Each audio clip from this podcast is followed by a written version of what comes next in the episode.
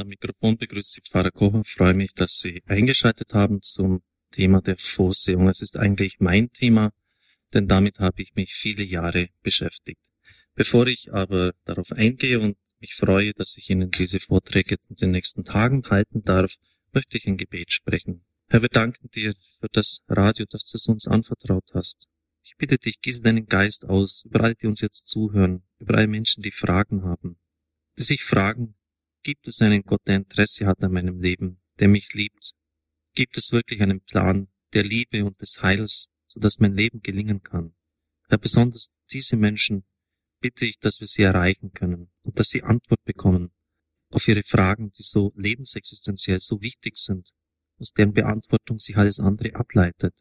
Herr, ich bitte dich in aller Demut auch für mich, lass mich offen sein, ein Kanal sein, dass du durch mich sprechen kannst dass den Heiliger Geist mich erleuchtet und führt und dass ich den Menschen genau das jetzt auch vermitteln kann, geben kann, was du ihnen sagen möchtest, dass die eigene Weisheit, das eigene Wissen zurücksteht, damit du ganz durch mich wirken kannst. Das gewähre uns der dreieinige Gott, der Vater, der Sohn und der Heilige Geist. Wie Sie wissen, finanziert sich Radio Horeb ausschließlich durch Spenden der Zuhörer. Wir haben also keine Gebühren, wie die öffentlich-rechtlichen Sender und Anstalten. Wir leben nur von ihren Gaben das hat natürlich auch etwas mit Vorsehung zu tun. Denn je mehr Mittel wir durch sie in der Hand haben, desto mehr können wir auch Kabinetts erwerben, den Ausbau des Senders zügig vorantreiben. Ich sage allen, die uns in diesen Jahren uns unterstützt haben, ein herzliches Vergelt's Gott. Es sind schon gewaltige Ausgaben, die wir immer zu tätigen haben, und wir sind sehr auf Ihre Hilfe, auf Ihre Unterstützung angewiesen. Vergelt's Gott. Nun aber zum Thema der Exerzitien, herausgeforderter Vorsehungsglaube der Glaube der Vorsehung in seiner lebensexistenziellen Relevanz. Er wird von mir dargelegt, welche Bedeutung er hat, aber auch in die Krise, in die er geraten ist. Ich darf Ihnen zunächst berichten, wie ich zu diesem Thema gekommen ist. Es war im Jahr 1989. Professor Ziegenaus hat mich angefordert, beim Bischof als Hilfskraft bei ihm, als Assistent, der freigestellt werden sollte zur Promotion. Und wir sind dann einem Wald spazieren gegangen und haben gesprochen, was das Thema sein sollte. Und er sagte zu mir, nehmen Sie die Vorsehung. Die letzte wissenschaftliche Arbeit, das war damals 89, wurde vor über 40 Jahren geschrieben. Das ist erstaunlich, denn sonst gibt es eine überbordende Fülle von Literatur. Eine, wenn Sie über die Eucharistie schreiben, dann können Sie ganze Bibliotheken durchlesen. Und es ist ganz erstaunlich, dass zu diesem Thema das so lebenswichtig ist, so lebensrelevant, wissenschaftlich so wenig gesagt worden und geforscht worden ist. Das müssen Sie unbedingt anpacken. Und wenn ich von Kollegen gefragt werde, über was hast du denn promoviert, dann sage ich über die Vorsehung und das nächste heißt dann bei wem, bei welchem Theologen? Bei Teilhard de Chardin, Kardinal John Henry Newman, also ganz spezialisiert. Und wenn ich dann sage, nein, ich habe die ganze Gegenwartstheologie auf dieses Thema hin abgeklopft, dann sind sie bass erstaunt, weil das nämlich heißt, ein riesiges Spektrum durchzugehen. Dieses Thema hat mich natürlich geprägt. Das hat meine Spiritualität nachhaltig geschärft. Ich habe es gelernt zu, zu erforschen, was ist von Gott dran in meinem Leben? Wie kann ich erkennen, was der Wille Gottes ist? Wir beten ja immer im Vater unser, dein Wille geschehe. Und wenn es jetzt überhaupt gar keine Kriterien gibt, den Willen Gottes zu erkennen, warum bete ich das dann? Das heißt, ich muss doch irgendwie in der Lage sein zu erkennen, was der Wille Gottes ist. Was vielleicht sogar vom Bösen kommt, was vom Fleisch kommt, von der Welt kommt, was von Gott. Wie kann ich den Plan der Vorsehung für mein Leben erkennen? Das ist ein ganz entscheidender Punkt. Meistens sehen wir nur im Rückblick. Und diesen Rückblick zumindest auf mein Leben möchte ich jetzt ein bisschen geben, im Hinblick auch auf meine Tätigkeit im Radio. Das Radio hat eine marianische Grundprägung. Ich erinnere mich als Kind, dass ich immer bei den Maiandachten bei meiner Heimatkirche war. Den ganzen Tag sind wir draußen herumgestreunt und am Abend sind wir dann in den Gottesdienst gegangen, haben das Lob der Mutter Gottes gesungen. Das war sehr berührend. Hier war eine Grundlegung einer marianischen Spiritualität, die jetzt für das Radio ganz entscheidend und wichtig ist. Dann das Thema meiner Doktorarbeit, wo der Professor wollte, dass ich die ganze Gegenwartstheologie abdecke. In der Seelsorgesprechstunde werden oft sehr komplexe und aus verschiedensten Bereichen schwierige Fragen gestellt. Das heißt, wenn ich jetzt das nicht vertiefen hätte können in meiner Doktorarbeit, müsste ich wohl bei vielen Fragen einfach passen. Und so hatte ich jetzt das Rüstzeug, um dann auch diese Aufgabe ausüben zu können. So dann wollte ich Flugzeugführer werden bei Lufthansa. Es ist für mich jedes Mal eine Freude, in einem Flugzeug zu sitzen. Die Verantwortung hätte gestimmt, das Gehalt, ich wäre viel herumgekommen. Aber der liebe Gott wollte mich woanders haben. Das heißt, so von meiner Grundanlage her ist auch die Bereitschaft vorhanden, Verantwortung zu übernehmen. Ich habe dann ein Semester Betriebswirtschaft studiert. Also auch diese Art ist auch gegeben und von meinen Eltern her da, die ein Lebensmittelgeschäft kleiner bis mittlerer Größe hatten. Und wenn ich das alles so zusammennehme, auch bestimmte Krisen, die ich in dieser Zeit nach der Priesterweihe zu durchlaufen und zu durchleiden hatte, besonders in einer Pfarrei, wo es sehr schwierig war, wo viel Streit war, dann kann ich klar erkennen, dass alles auf dieses Radio konvergiert, auf das Radio hingeht. Wenn ich diese Arbeit nicht geschrieben hätte, hätte ich ganz bestimmt nicht die Leitung des Radios in die Hand genommen. Denn damals hat es nichts gegeben, fast nichts. Wir hatten nur elf Stunden Sendezeit auf UKW am Wochenende. Das war alles im Großraum München. Wir hatten keine Kabeleinspeisung, die damals überhaupt noch nicht möglich waren. Wir hatten keine Satellitenlizenz. Finanzen natürlich auch. Fehlanzeige. Balderschwang war sehr dezentral gelegen. Und ich hatte auch keine Management- und Führungserfahrung.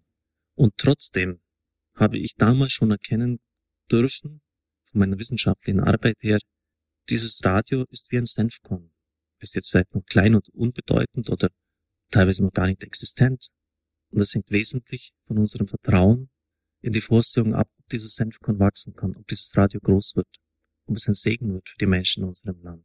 Hätte ich diese Formung jetzt nicht gehabt, wäre nicht die Bereitschaft vorhanden gewesen, mich auf ein solches Risiko einzulassen denn ich hatte damals schon Vorlesungen in Benedikt Beuern und wäre dann wahrscheinlich den Weg als Professor für Dogmatik gegangen. Ich habe diesen Weg nicht weiter beschritten, weil ich ganz klar erkannt habe, dass dieses Radio für mich eine Aufgabe sein wird, ein Ruf Gottes ist. Und da spüren Sie, wie konkret das wird.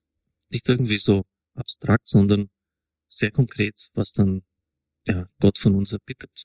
Ein Schlüsselerlebnis war, als ich dann 1995 in Italien war und Federico Qualini mir die Reaktion auf eine seiner Sendungen gezeigt hat.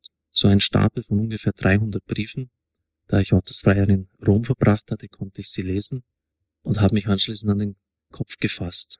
Das gibt's doch nicht.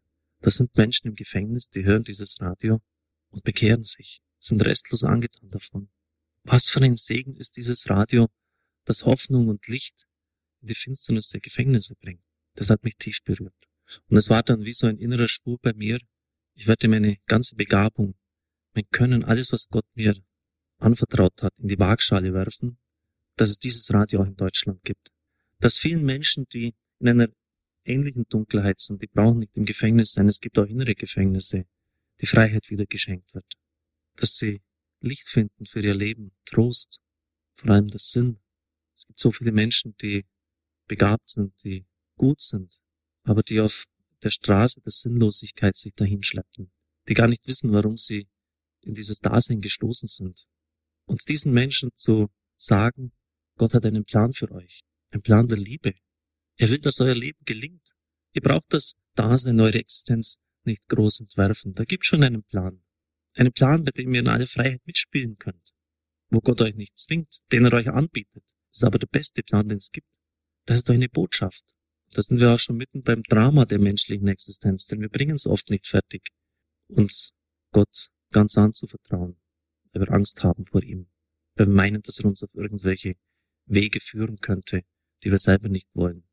So war also das Jahr 1995 ein Schlüsselerlebnis, weil ich erkannt habe, wie die Italiener mit einfachen, um zu sagen primitivsten Mitteln ein nationales Radio geschaffen hatten. Es waren nur zwei Hauptamtliche im Programm. Der Rest alles Ehrenamtliche. Da ist viel Liebe, viel Einsatz dahinter von Menschen, die Kraft und Zeit schenken. Also mit ganz wenigen erbärmlichen Mitteln, die das Radio auch angreifbar machten. Damals war in den Schlagzeilen teilweise auf der ersten Seite gestanden, Radio Maria ruiniert die Radiokultur im Land. Weil es nicht rhetorisch bis ins letzte ausgefeilte, perfekte Vorträge waren.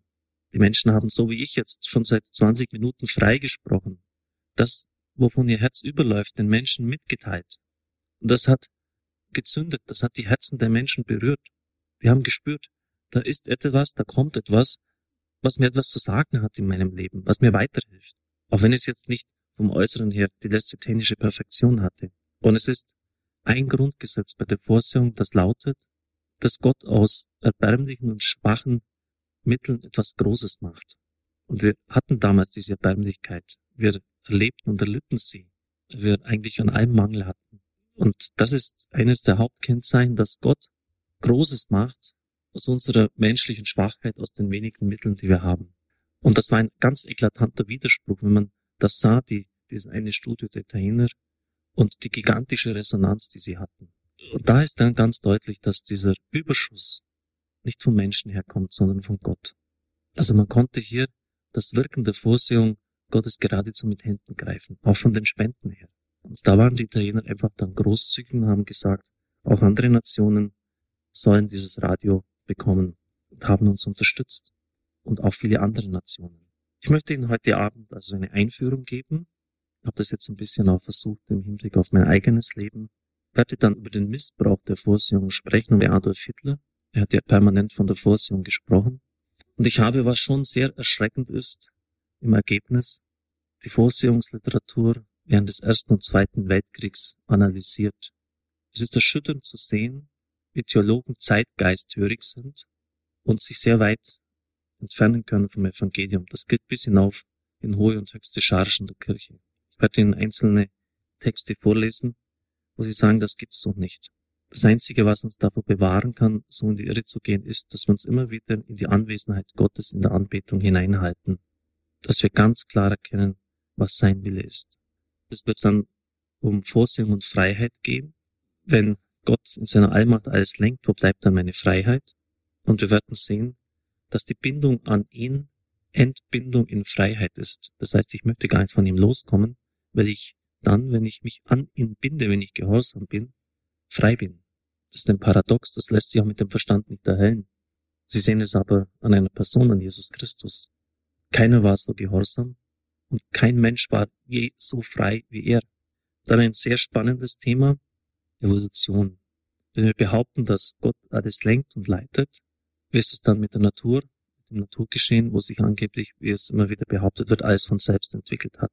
Dann eine exemplarische Verdeutlichung des Vorsehungsglaubens, also Maximilian Kolbe etwa, Josef Benedikt Kodolenko, den Heiligen der Vorsehung, und das Leben dieser Menschen analysieren. Das Problem bei der Vorsehung ist, dass hier jeder Geschichten erzählen kann, die sicher wichtig sind, für ihn relevant sind, dass es aber sehr schwer ist, sozusagen eine Grundlinie herauszufinden. Was ist diesen Geschichten gemeinsam? Gibt es irgendwelche Kennzeichen des Heilshandelns Gottes in dieser Welt? Das ist ganz schwer, aber das war eine meiner Hauptaufgaben, das herauszubekommen. Wenn Sie sagen, so irgendjemand, erzähl doch was über dein Leben und eine Begegnung mit Gott, dann wird er Ihnen etwas erzählen. Aber nochmals, es geht darum, jetzt nicht einfach nur Geschichten zu erzählen, so erbauend und wichtig die sind, sondern da irgendwie das Extrakt herauszufiltern, was das Handeln Gottes ausmacht. Einige Grundprinzipien, darum geht es. Dann Vorsehung und Wunder, Gott und das Leid. Das ist natürlich der Einwand gegen die Vorsehung schlechthin. Wenn Gott mich liebt, wenn er mir wirklich ein Vater ist und so nahe ist, wie ich das jetzt auch behaupte, warum muss ich dann leiden? Dann kann ich mit meinem Gebet die Pläne der Vorsehung abändern. Das Thema des Bittgebets. Ist es möglich, die Wege Gottes zu erkunden. Das habe ich eingangs schon angesprochen. Den Willen Gottes erkennen für das eigene Leben. Wenn ich Vater unser bete, dein Wille geschehe, muss ich doch zumindest eine gewisse moralische Sicherheit haben dessen, was Gott in meinem Leben möchte. Ich möchte Ihnen ein Beispiel erzählen. Ich habe natürlich hunderte Lebensbiografien, wirklich einige hundert durchgelesen, studiert, zumindest zumeist auch in kurz gefassten Geschichten.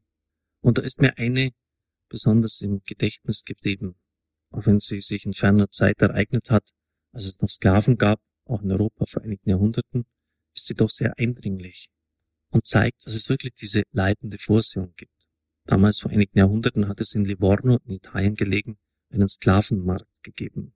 Ein Mann, der eigentlich gar nicht vorhatte, einen Sklaven zu kaufen, ist auf diesem Markt herumgeschlendert und sah einen jungen, schönen Araber. Er saß tief traurig und depressiv da, ist ja klar. Musste damit rechnen, dass er jetzt irgendwo gekauft wird. Er war Eigentum eines anderen. Dieser konnte beliebig über ihn verfügen. Und er hat lange Zeit diesen Mann angeschaut und dann Mitleid gehabt, ist nach Hause gegangen, hat seine Ersparnis zusammengekramt und den Mann gekauft. Er hat ihm dann relativ rasch die Freiheit geschenkt und ihm ermöglicht, dass er wieder in seine Heimat zurückkehren konnte. Bald darauf hat dieser Mann, der so edel gehandelt hat, seine Frau kennengelernt und weil er durchaus auch einiges an Geld hatte, macht er mit ihr eine Hochzeitsreise. Das Schiff wird allerdings von sarazenischen Seeräubern gekapert aufgebracht. Beide werden in den Orient geschleppt und auf dem Sklavenmarkt verkauft. Dass er selber in die Sklaverei verkauft wurde, das wäre noch das Geringste gewesen. Aber jetzt musste er mit ansehen, wie ein Araber seine Frau kaufte und sie wegführte. Die Vorstellung, dass diese im Harem bei diesem Mann den Rest ihres Lebens zu verbringen hätte, brachte ihn an den Rand des Wahnsinns. In dumpfer Resignation und Verzweiflung brütet der Mann vor sich hin. Ja, und Sie können sich jetzt wohl vorstellen, wie es dann gegangen ist. Dann kommt genau der Araber, dem er von einiger Zeit die Freiheit geschenkt hatte, auf diesen Sklavenmarkt, sieht ihn, kauft ihn natürlich sofort und er klagt ihm sein Leid. Der Araber stellt daraufhin Nachforschungen an und er setzt alles dran und erreicht es auch, dass er die Frau dieses Mannes zurückkaufen kann. Noch bevor irgendetwas geschehen ist, hat er sie gekauft. Schauen Sie, das sind schon diese Fügungen Gottes. Er hat ihm die Freiheit gegeben und das war dann die Antwort Gottes. Ich sage mir im Dialekt, Gott lässt sich nicht lumpen. Das heißt, er lässt sich an Großzügigkeit von uns nicht übertreffen. Und wenn wir großzügig sind, wenn wir geben, ohne berechnend zu sein, dann werden sie erleben, dass Gott in gehäuftem, überfließendem Maß schenkt, wie die Heilige Schrift es sagt. Es geht um Relevanz und Problematik des Vorsehungsglaubens. Bei Katharina von Siena heißt es, meine Vorsehung wird keinem ermangeln, der sie annehmen will und unverbrüchlich auf mich hofft. Vorsehung meint nicht so sehr das Voraussehen der Zukunft, das bei Gott sicher gegeben ist, sonst könnte er nicht vorsorgen. Es meint Fürsorge. Fürsorge Gottes für den Menschen. Die Bedeutung für das Leben der Menschen kann kaum hoch genug eingeschätzt werden. Das möchte ich Ihnen darlegen. Denn man spricht von der Vorsehung wieder. Vielleicht erinnern Sie sich an den Zusammenbruch des Sowjetimperiums. Keiner hat das voraussehen und vorhersagen können, dass es kommen würde. Und selbst Menschen, die mit dem Glauben damals wenig am Hut hatten, wie etwa Václav Havel, sprachen von Wundern. Ich weiß nicht, was ein Wunder ist, aber es, ich empfinde es als ein Wunder, hat er gesagt, dass der Papst in der Tschechoslowakei ist. Es ist ein Wunder, dass der mächtige Militärblock im Osten zerbrochen ist, ohne großes Blutvergießen. Und viele Menschen haben damals von der Vorsehung gesprochen und in ihrem Licht die Geschichtsereignisse gedeutet. Bei der Jahreswende, bei Jubiläen, bei Geburtstagen legt es sich nahe, auf die Vorsehung sich zu beziehen. Sie werden immer wieder Sätze hören wie alles ist Gnade. Das heißt, mein ganzes Leben war eine einzige Fügung. Es ist von Gott so gefügt gewesen. Er hat es geleitet. Diese Fügungen brauchen gar nicht spektakulärer Art zu sein. Und Sie werden sich wahrscheinlich im Alltag oft die Fragen stellen, warum bin ich gerade diesem Menschen genau zu dieser Zeit begegnet? Warum ist mir gerade dieses Buch in die Hand gekommen, das ich brauchte?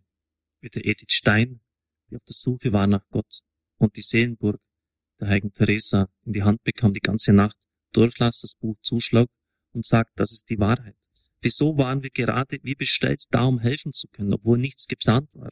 Unser Sprachgebrauch zeigt auch die Spuren der Vorsehung. Der Mensch denkt, Gott lenkt. Das ist ein wörtliches Zitat aus dem Buch der Sprüche. Vertrau auf Gott und lass ihn walten, er wird dich wunderbar erhalten. Gott hat der Wege viele zu jedem seiner Ziele. Im angloamerikanischen Raum ist das In God we trust auf Gott vertrauen wir, ein bekannter Ausdruck. Auch umgekehrt darum. Es hat einfach nicht sein sollen. Es ist wie verhext. Das zeigt, dass Dinge in unserem Leben sich nicht so einfügen, wie wir das gerne hätten. Allerdings, zum Trost gesagt, es gibt auch die Erfahrung, dass Gott auf krummen Zeilen gerade schreibt. Vieles erscheint dem Glaubenden als eine Fügung, die Erfahrung einer großen Liebe, die Errettung aus einer Gefahrensituation, eine positive Wendung im Berufsleben, die Genesung nach einer schweren Krankheit. Die katholische Kirche hat in Zusammenarbeit mit anderen christlichen Kirchen und kirchlichen Gemeinschaften vor einigen Jahren die Aktion Neu anfangen gestartet. Das heißt, man hat Menschen in einem Stadtteil angerufen, sie per Telefon eingeladen, zu einem Treffen zu kommen, gefragt, ob sie nicht ja, sich wieder neu aufmachen möchten beim Glauben. Und nicht wenige haben sich darauf eingelassen. Einige dieser Erfahrungen sind dann in einem Buch niedergelegt worden und ich zitiere daraus. Es ist ein Geschenk, dass sich unser an Leukämie erkranktes Kind bei Gott geborgen fühlt. Das sind immer Zitate von verschiedenen Personen. Ich brauche nicht ständig nach der Zukunft zu schielen, blende sie aber auch nicht aus. Oder Gott hat mein Gebet gehört und mich geheilt. Ich konnte plötzlich das Sorgen lassen. Ich durfte die Erfahrung eines tiefen Friedens machen. Er hat das Steuer in meinem Leben übernommen. Jesus ist wirklich über das Wasser gelaufen, alles andere ist kein Glaube. In allen Lebenslagen weise ich mich in Gottes Hand. Nichts kann mich von ihm trennen. Das sind die Erfahrungen der Menschen, die sich auf Gott eingelassen haben. Gott ist unmittelbar und schöpferisch am Werk, ohne dass dies auffällt und gleich Wunder genannt werden müsste. Das Wissen darum, dass Gott letztlich alles gut machen kann und auch wird, kann den Menschen tragen. Wie viele haben in schwierigen Situationen ihres Lebens im Vertrauen auf den vorsehenden Gott nicht aufgegeben und dadurch die Kraft bekommen, durchzuhalten. Kardinal Schäfzig schreibt, der Vorsehungsglaube als persönliches Vertrauen ist immer eine Quelle von Ruhe und Trost gewesen, die dem Einzelnen niemals versiegen darf, wenn dieser Glaube nicht wieder zu einer theologischen Theorie werden soll. Zitat Ende. Die Menschen rechnen im Gegensatz zur Theologie mit einem vollmächtigen Handeln Gottes oder eines höheren Wesens. Eine weitere große Fundgrube ist die Liturgie der Kirche mit ihren Liedern und Gebeten. Die Psalmen sind von Lob und Dank, Vertrauens- und Bittrufen durchdrungen. Sie brauchen sie nur aufschlagen im Gotteslob. Mit Freude und Dankbarkeit wird die Erfahrung des Schutzes und die Regierung des allmächtigen und gütigen Gottes gepriesen. Nehmen Sie die Fürbitten her. Dort wird doch mit geradezu handgreiflicher Gläubigkeit der hier und jetzt helfende und rettende Gott angegangen. Angegangen, ja. Wir gehen ihn mit unseren Fürbitten an. Gebete für den Frieden wären doch völlig sinnlos, wenn es kein machtvolles Handeln in der Welt gäbe, Handeln Gottes.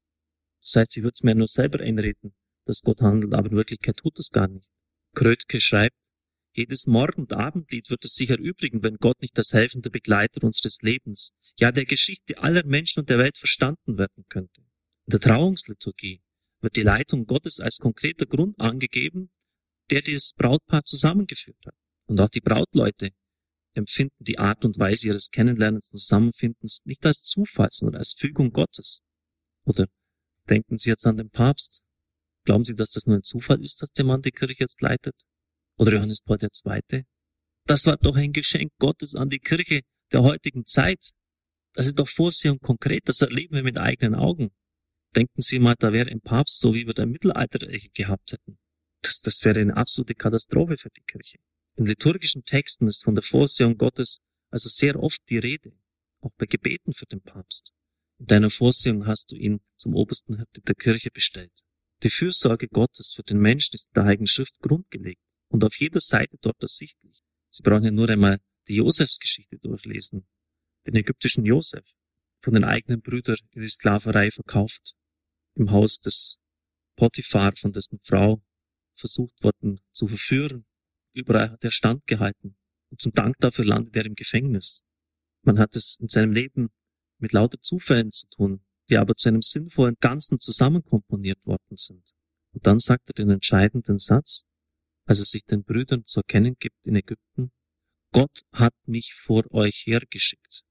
Er weiß doch ganz genau, dass es nicht Gott war, sondern seine bösen Brüder, die das eigene Fleisch und Blut verkauft haben. Doch er sagt, im tiefsten, im eigentlichsten war es Gott.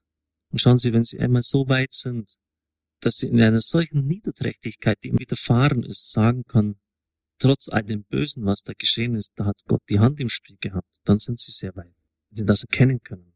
Oder nehmen Sie die Bergpredigt her, die unübertreffbaren Bilder der Bergpredigt von den Lilien des Feldes, den Vögeln des Himmels. Eine den Einzelnen betreffende Vorsehung ist das Kernstück des Vorsehungsglaubens. Er wird erst dadurch richtig christlich. Ausdruck der sorgenden Hilfe, die Gott dem Menschen gibt, sind behütende Mächte, Engel genannt. Wieder wird hier der individuelle Zug deutlich, denn nach der Lehre der Kirche ist jedem Einzelnen ein schützender Engel zur Seite gestellt. Und jetzt schon noch ein gewisser Wermutstropfen. Es ist erstaunlich, dass in keiner einzigen katholischen Abhandlung der Vorsehungsliteratur der Engel als Ausdruck der persönlichen Fürsorge Gottes auch nur erwähnt wird.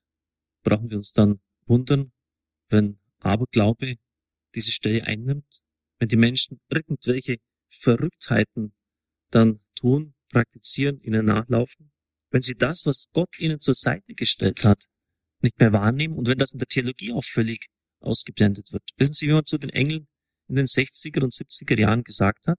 Es ist fast schon eine Schande, das über den Äther weiterzugeben. Metaphysische Fledermäuse. Es gibt etliche Aufsätze, wo Sie das so nachlesen können. Das wäre ganz entscheidend, dass die Engel thematisiert werden, weil sie, nochmals, Ausdruck der persönlichen Fürsorge Gottes für jeden von uns sind. Und es ist Lehre der Kirche, dass jeder von uns einen Engel zur Seite gestellt bekommen hat.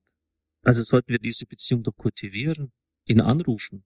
Wir brauchen nicht den Namen wissen, wir brauchen nicht äh, da irgendwie ein esoterisches Wissen uns vertiefen, denn die Bücherregale in den Geschäften sind voll von diesem Zeug. Es genügt einfach, dass wir den Glauben der Kirche hier praktizieren und jeden Tag auch den Engel um seinen Schutz und seine Hilfe und Erleuchtung auch angehen. Die Vorsehung ist nicht nur in der Vorstellung einfacher Menschen, sondern auch aus theologischer Sicht so zentral, dass sie und der Gottesgedanke eine unauflösbare Einheit bilden. Der Kirchenvater Ambrosius von Mailand sagt, es wäre höchste Grausamkeit, den Menschen zu erschaffen und ihn dann sich selber zu überlassen. Lactanz, der lateinische Kirchenvater, ein Gott, der nicht sorgt, der nicht vorsieht, verliert jede Göttlichkeit. Er wäre mit jemandem zu vergleichen, der für die Einrichtung eines Hauses größte Sorge trägt, nicht aber für die Bewohner. Oder Clemens von Alexandrien meint, dass die Leugnung der Vorsehung gleichbedeutend ist mit der Leugnung der Existenz Gottes. Also zum Gedanken Gottes gehört es wesentlich dazu, dass er jetzt nicht ein, ja, ein sittenloser Strolch ist sozusagen, der Menschen ins Dasein setzt und sich dann sich selber überlässt, so wie ein verantwortungsloser Vater oder jemand, der ein Kind zeugt und dann sich nicht darum kümmert, sondern er ist jemand, der für den Menschen sorgt. Im religiösen Bewusstsein sind nach dem großen Theologen Scheben der Name Gottes und die Vorsehung deckungsgleich. Also wenn wir von Gott sprechen, sprechen wir vom helfenden, vom vorsorgenden Gott. Allerdings sind auch Krisenzeichen unverkennbar. Eine säkularisierte Sprache, magische und abergläubische Praktiken verweisen darauf. Im Erwachsenenkatechismus heißt es, nicht dem Weltkatechismus, sondern dem, der bei uns herausgekommen ist, dass Worte wie Glückspilz, Sonntagskind, Hans im Glück, glücklicher Stern, Pechvogt, Glückssträhne im Verstehen der Wirklichkeit jene Funktion übernommen haben, die vormals Fügung und Vorsehung eingenommen haben.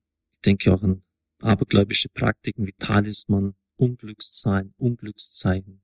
Auch hier sind die Zahlen sprunghaft nach oben gegangen in den letzten Jahren und Jahrzehnten.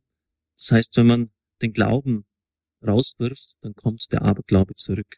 Das zeigt, dass die Vorsehung oft kaum noch prägende Kraft hat für die Menschen. Sonst dürfte auch die Angst vor der Zukunft nicht so groß und irrational sein. Die schlimmste Erfahrung von Tatjana Goritschewa, die zwangsweise aus der UdSSR damals ausgebürgert wurde, war, dass sich die Christen nicht von Nichtchristen abheben. Die Christen haben hier keine Ausstrahlungskraft. Sie schreibt, es gibt praktisch keine Ereignisse, die sie als von Gott kommend verstehen würden. Höchst interessant, diese Formulierung. Das heißt, sie macht das Christsein daran fest, dass Ereignisse auch von Gott kommen verstanden werden. Wenn man jetzt einfach so das Leben nur vor sich dahin plätschern lässt und eigentlich die geistigen Sinne völlig eingeschläfert hat, dann ist das genau das Gegenteil zu dem, was ein wahrer Christ sein sollte.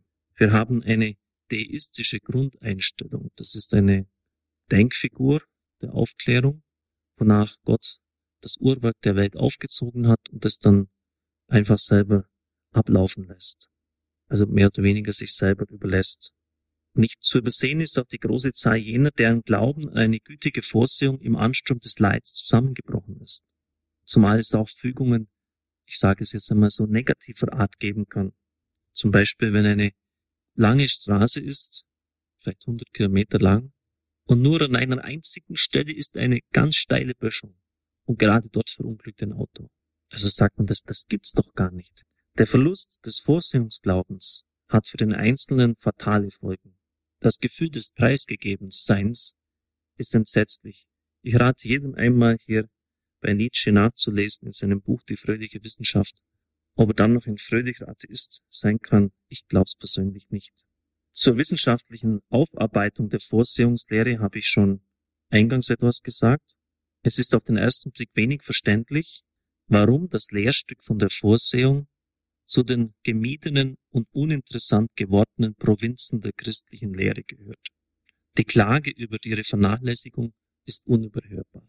Ich erinnere mich an einen Diplomingenieur, er hatte auch einen Doktortitel und sogar eine Erfindung gemacht, der ein Buch über die Vorsehung Gottes geschrieben hat, weil er in seinem Leben ganz erstaunliche Fügungen erleben durfte und der dann sich an mich wandte, weil er wusste, dass ich auf diesem Gebiet arbeite und sagte, Pfarrer Koch, bitte helfen Sie mir, denn ich finde nirgends theologische Literatur, wo ich das, was ich erlebt habe, was mir widerfahren ist, deuten kann. Er hat also viel schon nachgeschaut. Er war kein Theologe, wusste nicht, wo er hingreifen sollte. Aber er wollte das unbedingt theologisch aufarbeiten, fand aber nichts. Auch in Dogmatikhandbüchern, in Lexika-Artikeln wird man fündig. Aber die Quellen stießen nur sehr spärlich.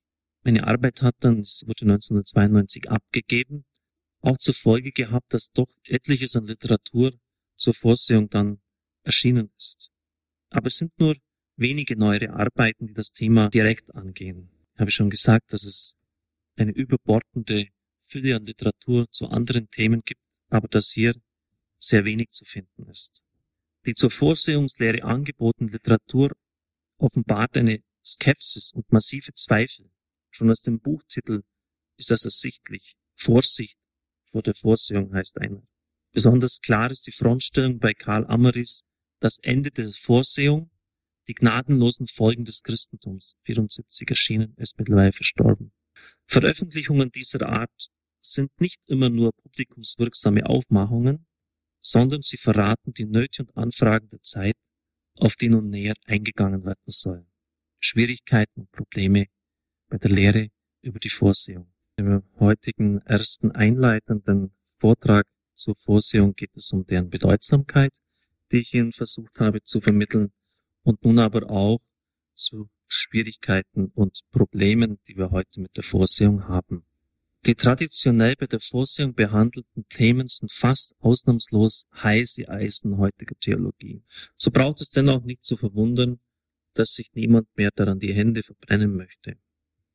Verschärft wird dies noch zusätzlich dadurch, dass zu den sowieso schon schwierigen theologischen Fragen noch Strömungen und Tendenzen der Zeit kommen, die für den Vorsehungsglauben geradezu kontraproduktiv sind.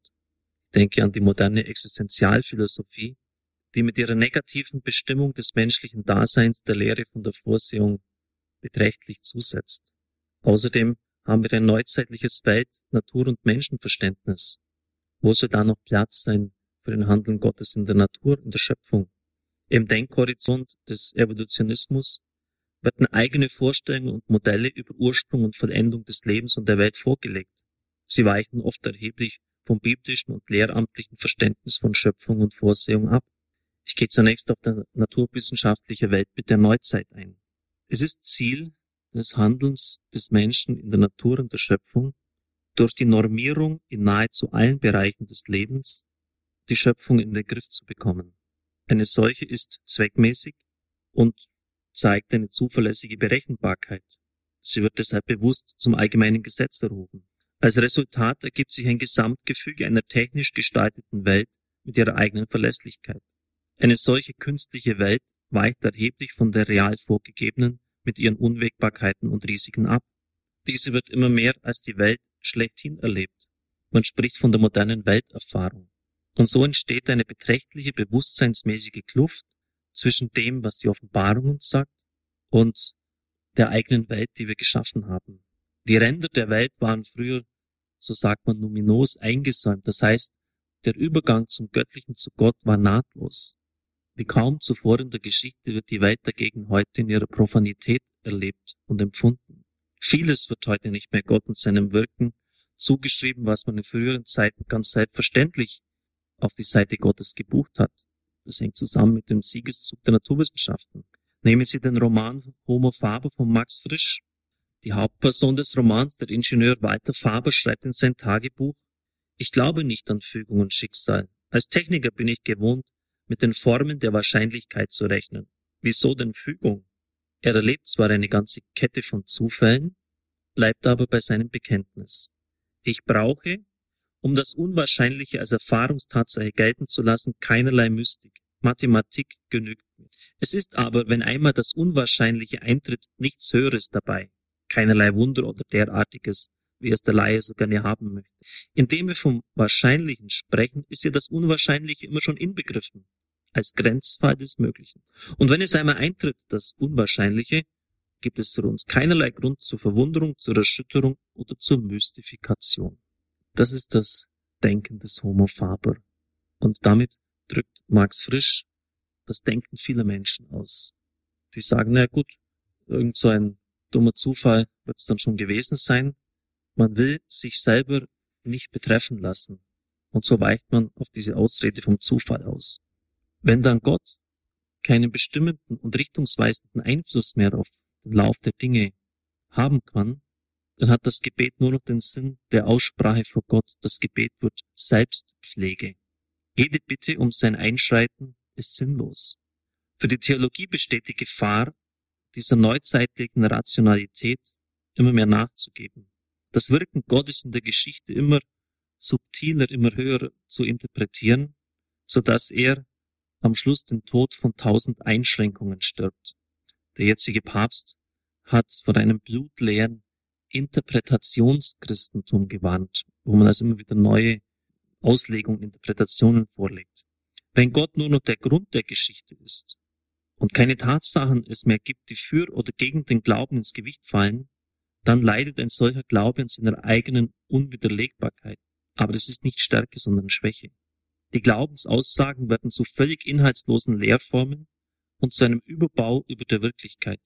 Kasper schreibt, der jetzige Kardinal, eine geschichtliche Theologie muss den Mut zur geschichtlichen Konkretion haben und darf für die Praxis nicht einfach folgenlos bleiben. Ganz entscheidend ist die Herausforderung, die vom Evolutionismus ausgeht.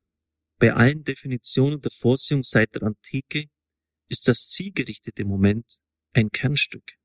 Die Vorsehung als zielhaftes Handeln Gottes ist nämlich schon mit der Schöpfung gesetzt. Sie ist die stete Fortsetzung des Werks der Schöpfung, ist Ausdehnung des Schöpfungsglaubens, wie es Kardinal Schäfzig formuliert hat. Der Vorsehungsglaube ruht deshalb auf dem Schöpfungsglauben auf und setzt ihn voraus. Eine Vernachlässigung der Schöpfungswahrheit, dass Gott der Schöpfer ist, hat deshalb verheerende Folgen für die Vorsehungslehre.